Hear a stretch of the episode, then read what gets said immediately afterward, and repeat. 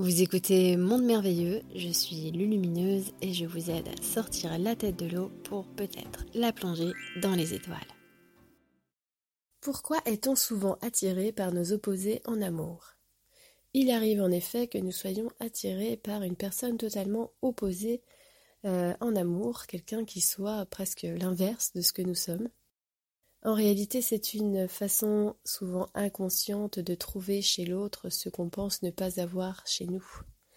On est alors attiré par des qualités que l'on pense ne pas avoir, par une manière de fonctionner qui nous intrigue aussi et par laquelle on va apprendre des choses et découvrir.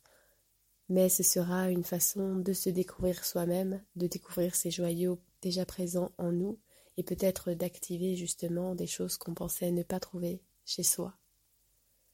L'autre est toujours une manière d'atteindre en soi-même des strates, des pièces, des espaces, des mots, des ondes, des vibrations.